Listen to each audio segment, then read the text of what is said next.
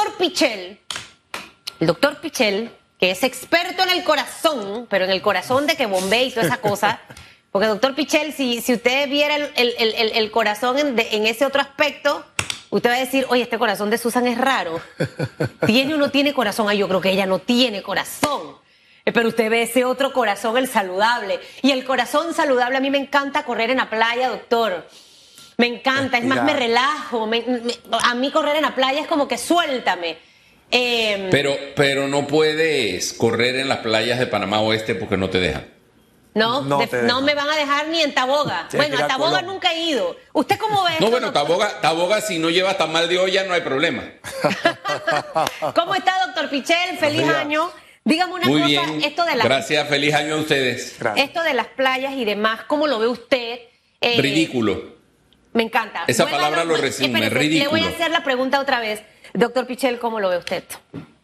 Ridículo. Me parece totalmente ridículo que las playas, que es un lugar abierto, un lugar donde hay circulación de aire, un lugar que es de los lugares más seguros eh, si vemos desde el punto de vista que esto es una enfermedad que se transmite por aerosoles en el aire, es, lo que tenemos que buscar, lugares como las playas. Es curioso que cierran las playas, pero nadie habla de los casinos. Los casinos son un plato de cultivo para todo tipo de virus, pero a los casinos no los toca nadie. En cambio, las playas las cierran. Eso es una cosa absolutamente ridícula. Es otra cosa absolutamente ridícula de las muchas que nos ha tocado ver durante la pandemia. ¿Qué recomendaciones, eh, siendo usted médico, eh, le daría en este momento? Porque, y son recomendaciones en, un tono constructivo para que entiendan, porque yo sé de gente que cuando entra en pánico y en nervio toman decisiones absurdas, equivocadas y fatales. La economía del país está súper golpeada eh, mucha gente de las playas, doctor, vende su pescadito, su ceviche, eh, ¿sabe? Tratando de, mover la economía, vendiendo los lentes, muchas cosas. Imagínese las playas cerradas. O sea, ¿de qué estamos hablando? Absurdo, absurdo. Eh, es completamente absurdo. Lo que hay que hacer aquí, o sea, esto hay que resumirlo a tres cosas ahora mismo. Nosotros tenemos que vacunar, vacunar, vacunar, es la primera. Segundo, seguir usando las mascarillas de la forma correcta. Y tercero, evitar aglomeraciones y optar por lugares bien ventilados.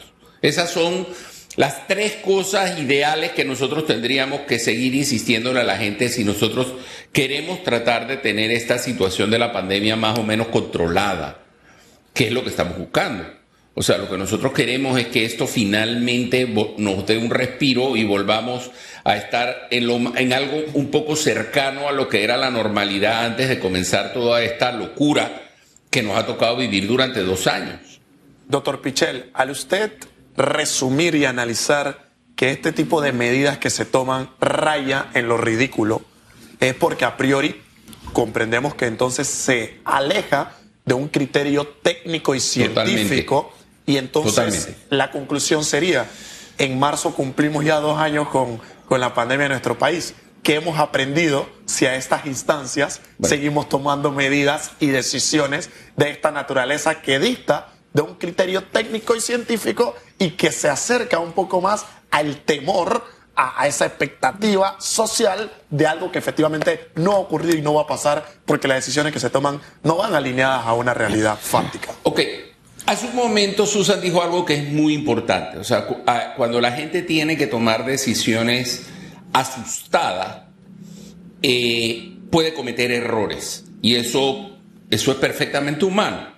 Ahora, eso no es lo que uno esperaría de personas que tienen que funcionar en base a un criterio técnico, puramente técnico, del cual hay, eh, del cual hay eh, datos publicados, hay ya experiencias en diferentes lugares. Uno no esperaría esas respuestas de pánico y uno esperaría cosas un poco más racionales y un poco más basadas en la evidencia, que al final es lo que estamos, hemos venido discutiendo desde el principio.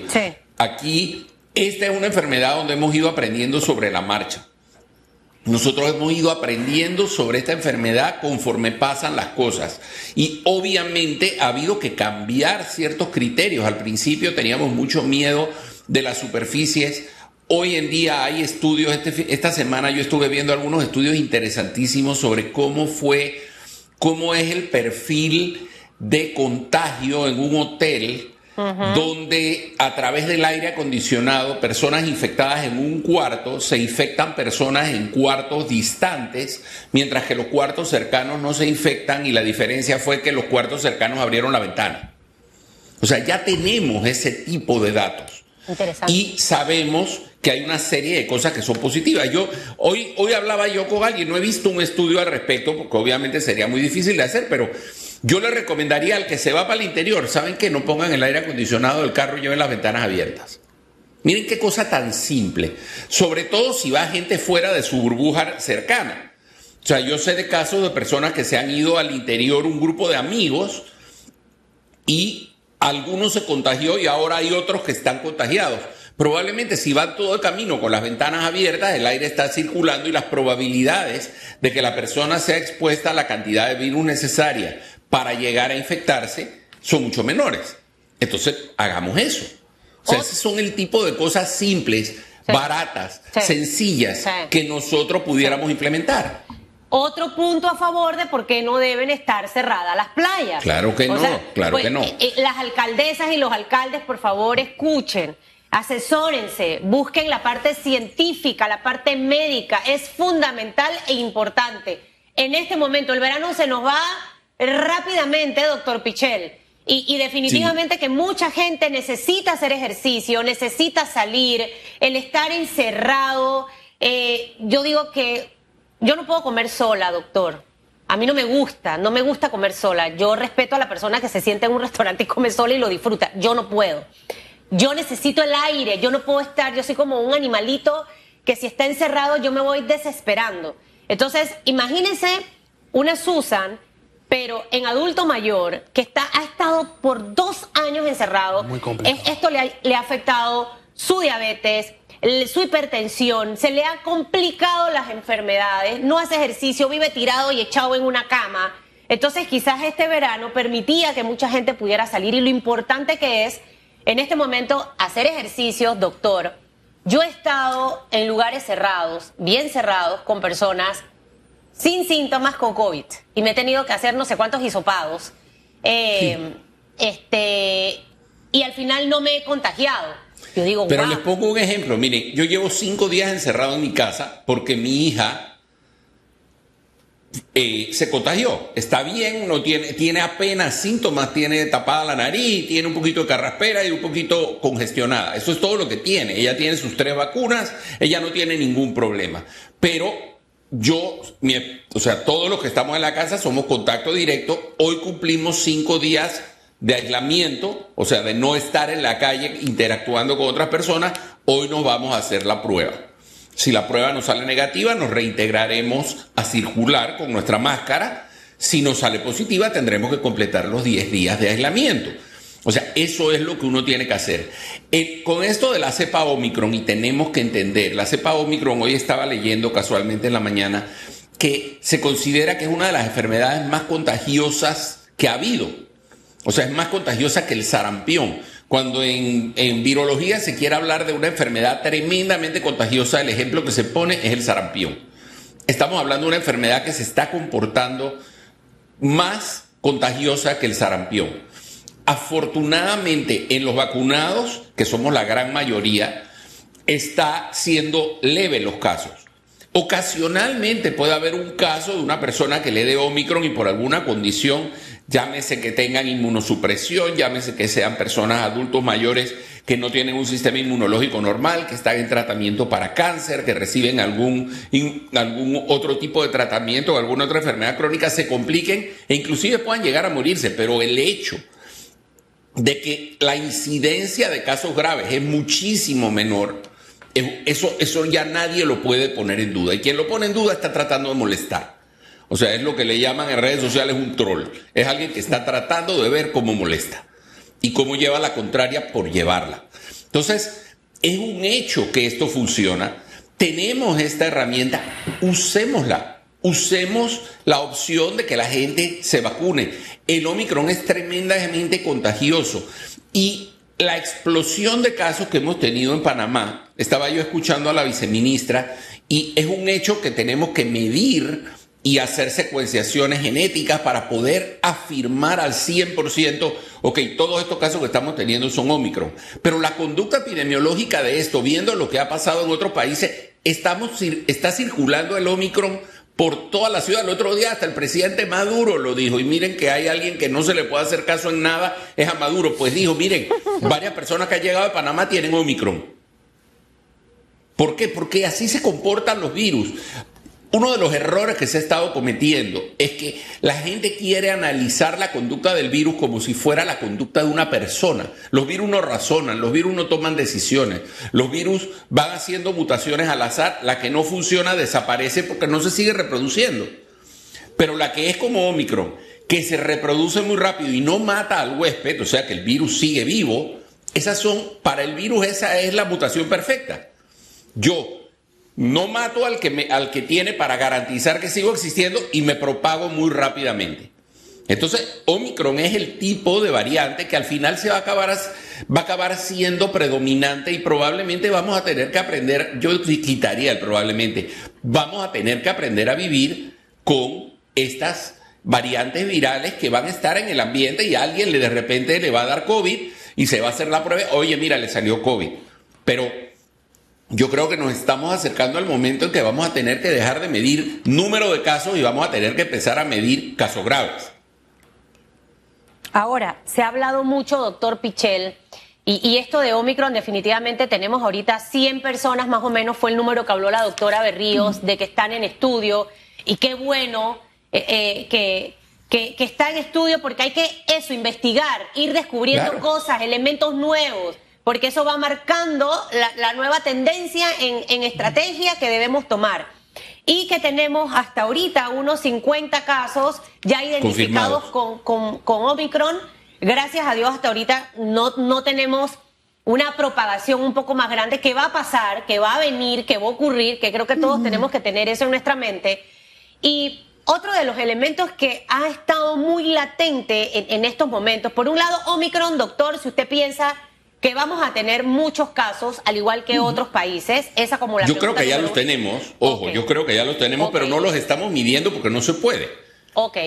Y lo segundo, em, el tema de las vacunas relacionadas con los infartos, eh, que se murió el deportista este, mira que aquí. Entonces, cada vez que se muere alguien, se murió de COVID y estaba vacunado. Luego después sale, no tenía las vacunas.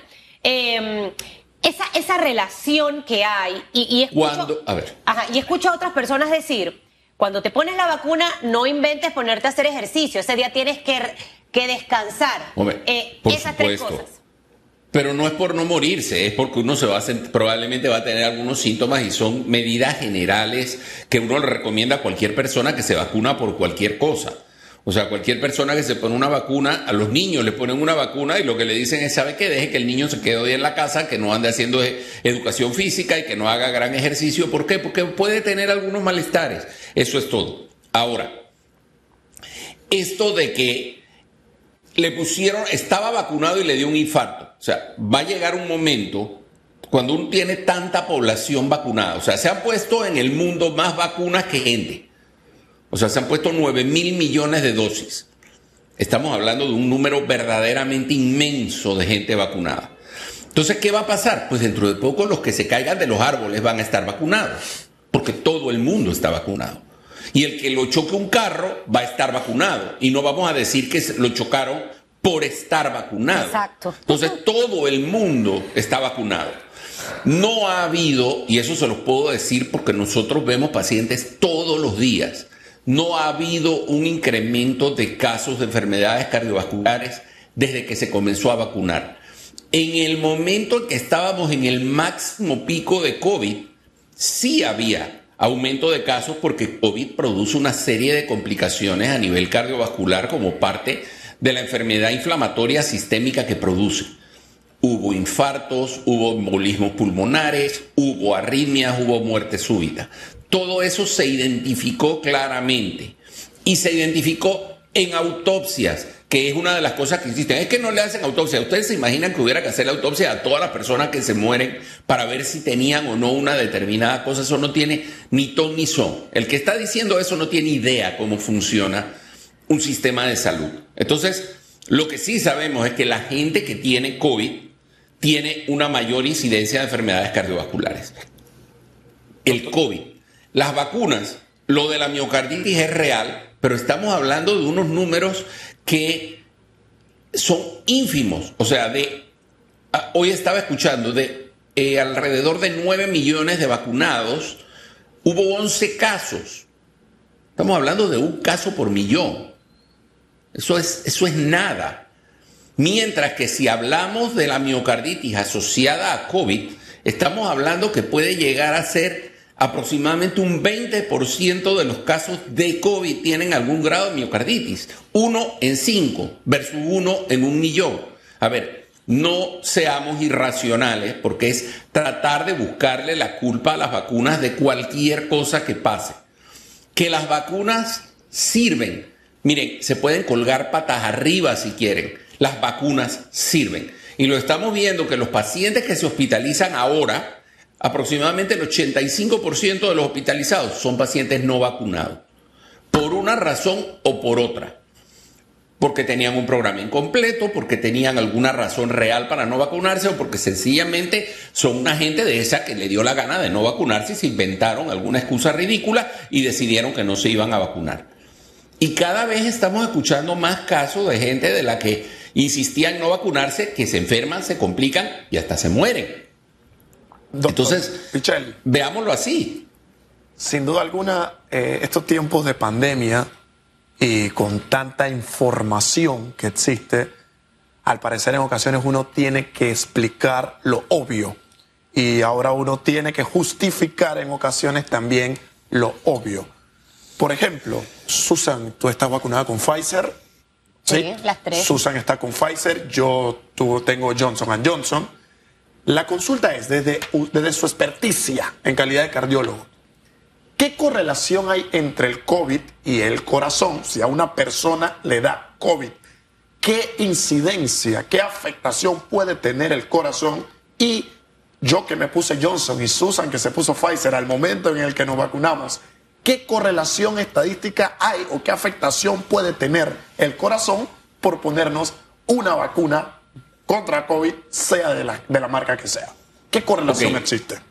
El COVID, el, o sea, COVID por sí mismo produce afecciones sistémicas. Su principal problema es a nivel pulmonar, pero también produce alteraciones en el sistema de coagulación, produce alteraciones en el sistema cardiovascular, produce alteraciones a nivel hepático, a nivel hematológico, a nivel renal. O sea, estamos hablando de que el eh, COVID es una enfermedad que comienza siendo una enfermedad pulmonar pero después termina convirtiéndose en una enfermedad sistémica que afecta a otra serie de sistemas debido a la gran respuesta inflamatoria que se produce, que afecta a todos los órganos, o sea, afecta a todo el sistema. ¿Ok? Entonces, a nivel cardiovascular, lo más importante, ha habido casos de infarto de miocardio, ha habido casos de arritmias, ha habido casos de inflamación del corazón y del pericardio, que son miocarditis y pericarditis, y ha habido casos de alteración hematológica con eh, aumento de la coagulación que produce embolias pulmonares y puede llegar a producir eventos isquémicos del tipo de la angina de pecho y del infarto. Esas son cosas que produce el COVID. Cuando vamos a la vacuna, las vacunas de vector viral, como era el caso de Astra y el caso de Johnson, fueron asociadas en su momento con el tema de la trombosis es una característica muy particular, un tipo de trombosis que es muy similar a la que producen ciertos medicamentos, donde hay una activación de las, del, sistema eh, de coagulación y puede provocar trombosis y se armó toda una historia alrededor de las trombosis. Volvemos, el riesgo de trombosis asociado al uso de eh, vacunas es mucho más bajo que el riesgo de trombosis asociado a enfermarse de COVID. Entonces, esto es un tema que hemos discutido mucho, que es que no podemos comparar vacuna versus no vacuna. No, tenemos que, comparar vacunado versus COVID. porque lo que estamos evitando es el COVID. Entonces, ¿qué pasa si me da COVID versus qué pasa si me vacuno? Porque no sabemos en qué momento nos puede dar COVID. Y lo importante, doctor, para, para cerrar y que la gente entienda, es que no hay relación hasta este momento ni con temas ni se han aumentado las enfermedades cardiovasculares, ni nada de eso por tema de vacuna. que la gente se quite ese chip negativo Sí, sí, de su sí. mente, Que porque se se va a morir es de otra cosa. Exacto, que se quiten el chip negativo porque eso no ayuda en nada. O sea, es generar un miedo que no viene al caso y que no se justifica. Otro tema que mencionaron y que yo creo que sí es importante resaltar, que es el tema de la combinación de vacunas. Está demostrado que hacer, usar el booster con otra marca, o sea, el, el refuerzo con otra marca de vacuna que no fue la que se puso originalmente, inclusive hay quienes piensan que incrementa más la respuesta inmunológica. Así es, Ya es hay mejor. datos que indican que incrementa Sí. más la respuesta inmunológica. Entonces, eso de que no es que yo me puse Astra y me debo poner Astra. la dosis de refuerzo en Astra, no. Si se pone en Pfizer funciona perfectamente Y bien. quédese tranquilo si se puso Johnson, si se puso AstraZeneca eh, o se puso otra vacuna. Al Lo final. importante es que se la ponga. Exactamente. Y segundo, acude y póngase su refuerzo, aunque haya sido AstraZeneca o Johnson, de, de Pfizer. Lo importante es estar protegido porque esa tercera dosis de refuerzo va a combatir con Omicron y Omicron no lo va a poder tocar. Y si usted está vacunado, le dará COVID porque le puede dar, le dará leve. Pero y a los alcaldes a que abran las playas por el amor de Dios, a ver si Y una otra luz cosa, divina. y se lleven nos a los niños a vacunar. Eso es súper Lleven a los importante. niños a vacunar. Súper importante. Yo he estado un mes sin hacer ejercicio, ya empiezo de nuevo la otra semana. Yo también retomo la Eh, semana. Y no por el tema de la vacuna, sino por el tema del trabajo. Así que mire, hacer ejercicio es bueno, es saludable. Trate de comer bien, trate de ser feliz, de no andar estresado, amargado, porque todo eso enferma. Entonces, si anda pensando locura de esas que mandan un poco gente crazy que está por ahí, usted más se va a estresar. Doctor Pichel, le mando un abrazo, feliz año. Gracias, doctor. Feliz Espero año. que Un su examen saludarlos. salga Hasta luego, negativo. que tengan feliz año.